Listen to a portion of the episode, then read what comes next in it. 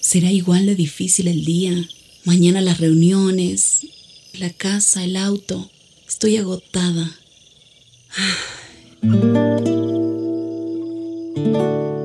No importa cuántas cosas me hayan angustiado hoy. Me acercaré a Él porque Él tiene descanso para mi alma y mi mente. Cuando mi corazón está tranquilo, puedo escuchar su voz en quietud y confianza. Mi fortaleza está en descansar en Dios. Ven a descansar.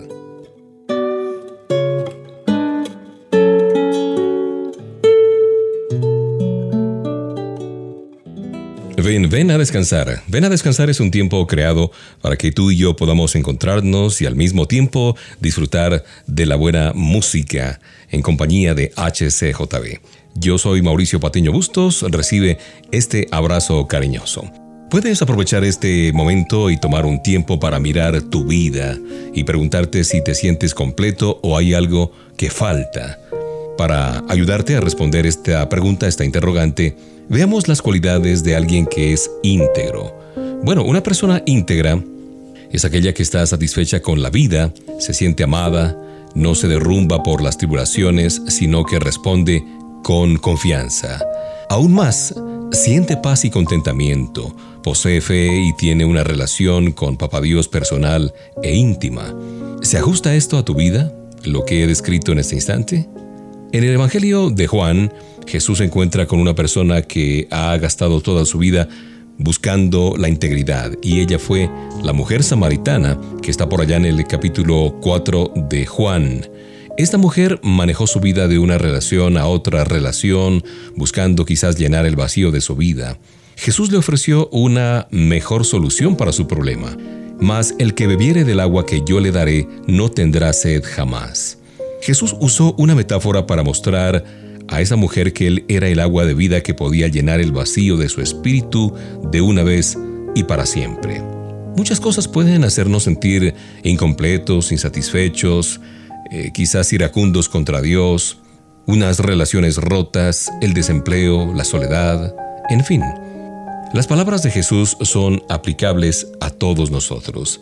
Él es el único que puede llenar vacíos y sanar toda herida en nuestra alma y corazón. Examina tu corazón por un momento. Pídele al Señor que derrame el agua restauradora de su amor en tu espíritu quebrantado. Solamente a través de Él podemos encontrar la integridad que tanto hemos buscado.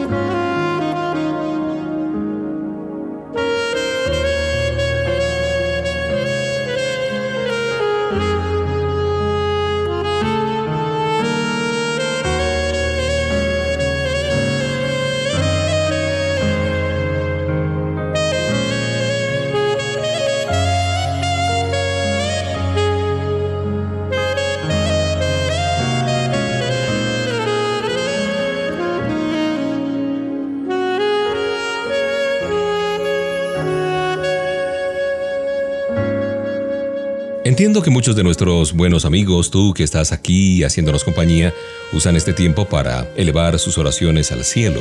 Pero ¿de pronto has sentido alguna vez que tus oraciones no pasan del techo de tu casa?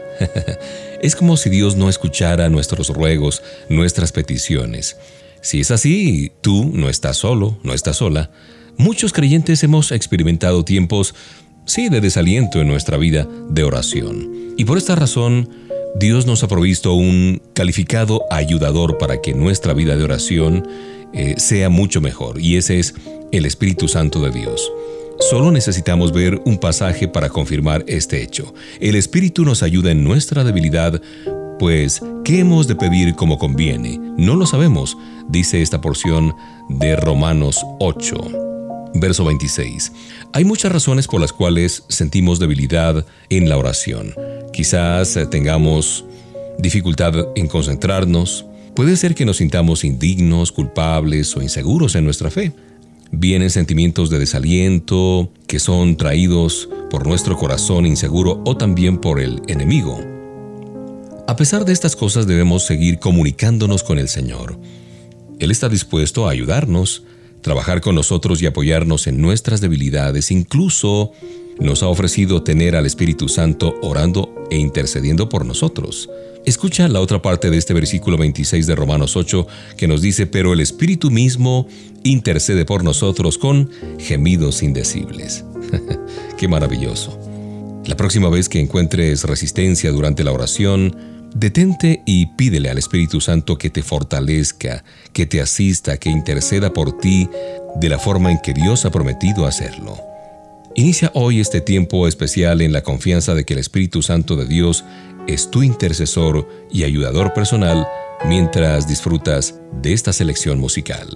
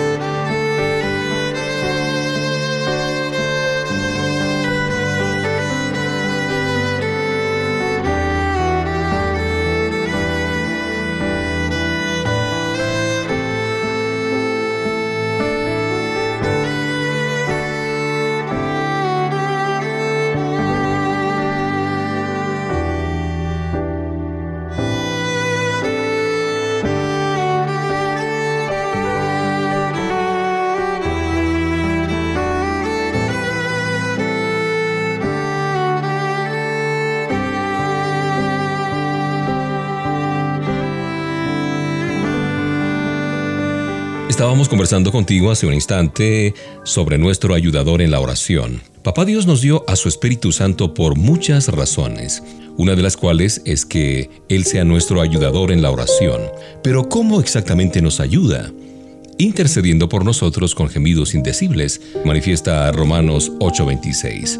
Y en el versículo 27 dice que mientras el Espíritu intercede por nosotros, sus gemidos son comunicados a Dios en forma perfecta. Debido a que Papá Dios escucha el corazón del creyente, conoce lo que hay en la mente del Espíritu. El Espíritu Santo también nos ayuda al presionarnos a orar y al revelarnos nuestras verdaderas necesidades. Él permite que vengamos a Dios en oración y sintamos su presencia, la que en sí misma es totalmente satisfactoria. Mientras crecemos en el conocimiento sobre el papel del Espíritu Santo en la oración, es muy importante entender el significado implícito de este pasaje de Romanos que hemos venido leyendo, Romanos 8, versos 26, 27, 28, en fin. Orar en el Espíritu en este contexto significa estar consciente de la presencia de Dios. Este tipo de oración se centra en dos acciones de nuestra parte, descansando totalmente en Dios y aceptando una total sumisión a Él. Cuando permitimos que el Espíritu Santo nos ayude, las barreras son levantadas de nuestra vida de oración. Nos sentimos libres de experimentar la paz de Dios y estar así preparados para recibir su dirección, conocer su camino. Pero más importante aún, el Espíritu Santo nos capacita para estar listos a entregar nuestras preocupaciones, aun aquellas que no somos capaces de expresar, en las manos poderosas de nuestro Padre Celestial. Qué bueno tener nuestro ayudador incluso en la oración.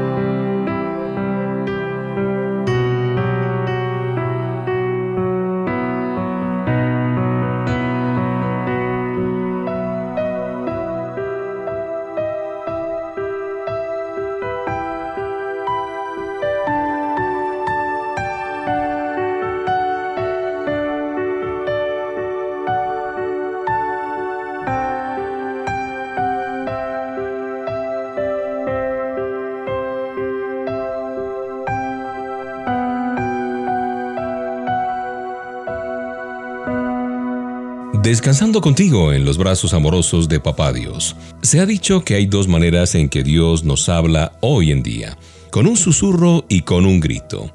De seguro que ninguno de nosotros va a escoger el método del grito, ¿no es cierto? Pero nuestra insensibilidad a su voz obliga a Él a usar métodos que demandan nuestra total atención. Incidentes en las vidas de Josué y de Saulo son ejemplos de la manera en que Dios habla hoy en día. Mientras Josué escuchó las instrucciones de Dios, cuando le decía no te apartes de ella ni a diestra ni a siniestra, para que seas prosperado en todas las cosas que emprendas. Esto está en Josué 1.7. Dios llamó la atención en cambio de Saulo en el camino a Damasco al tirarle a tierra y dejarle temporalmente ciego. ¿Qué más debe hacer Dios hoy en día para que le oigamos? Dios nos da su palabra para comunicarnos su voluntad y permite al Espíritu Santo que hable a nuestro corazón. Dios también usa a otros para bendecirnos y dirigirnos. Aún en nuestra desesperación, en nuestras decepciones, Papá Dios nos comunica que nuestros fracasos de hoy pueden hacernos triunfar el día de mañana. Como un hijo de Dios, como un creyente, debes saber que en cada situación Dios hablará para guiarte, para consolarte, para protegerte, o para expresarnos a ti y a mí su infalible amor. No permitas que las voces de este mundo ahoguen su voz. Cuando fallamos en escuchar su susurro suave, Él tiene otras formas para atraer nuestra atención. ¿Lo estamos escuchando?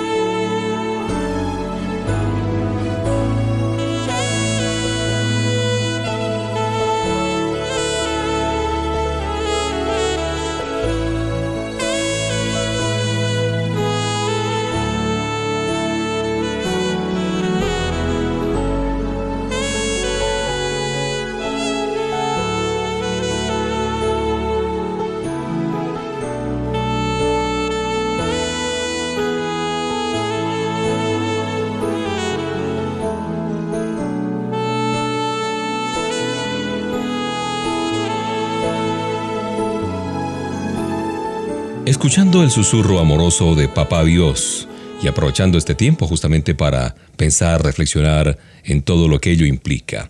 ¿Te está llamando Dios a hacer algo con tu vida hoy mismo? ¿Lo sabes? ¿Te ha pedido de pronto que sirvas en la iglesia o en el campo misionero o en tu lugar de trabajo, en tu casa?